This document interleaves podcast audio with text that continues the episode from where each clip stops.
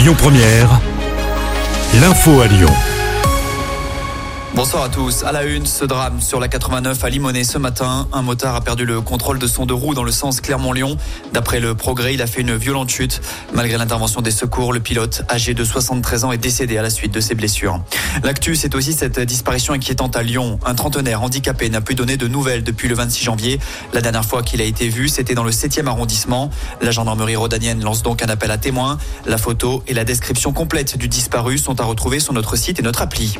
Lui s'en prend à la fast fashion dans une vidéo TikTok. Trop canon, trop classe. Le député Antoine Vermorel Marquez, élu dans le Rouennais à côté de chez nous, a fait le buzz en parodiant les influenceurs. Dans le contenu, il vise notamment les marques Shine ou encore Temu. Hier, il a joint l'humour aux actes avec une proposition de loi. Il souhaite instaurer un bonus-malus en fonction de l'impact environnemental. Selon l'élu LR, 15% des produits importés en France ne respecteraient pas les normes sanitaires. Le dispositif avait été testé chez nous dans le Rhône. Le permis dématérialisé est étendu aujourd'hui dans toute la France. Plus besoin d'avoir son papier rose ou sa carte en cas de contrôle. Le document pourra être présenté via son téléphone. Il apparaîtra dans l'onglet portefeuille de l'application France Identité. Attention toutefois, pour ce permis dématérialisé, il faut déjà disposer de la carte nationale d'identité électronique. En parlant en transport, un TGV sur deux en circulation ce week-end, c'est l'objectif affiché par la SNCF alors qu'une grève est annoncée pour ce premier week-end des vacances de février chez nous. La compagnie affirme aussi vouloir privilégier les départs vers la montagne.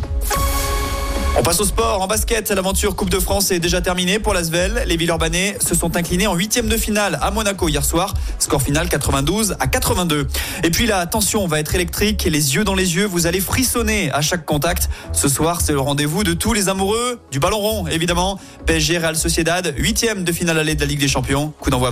Écoutez votre radio Lyon Première en direct sur l'application Lyon Première, lyonpremière.fr et bien sûr à Lyon sur 90.2 FM et en DAB+. Lyon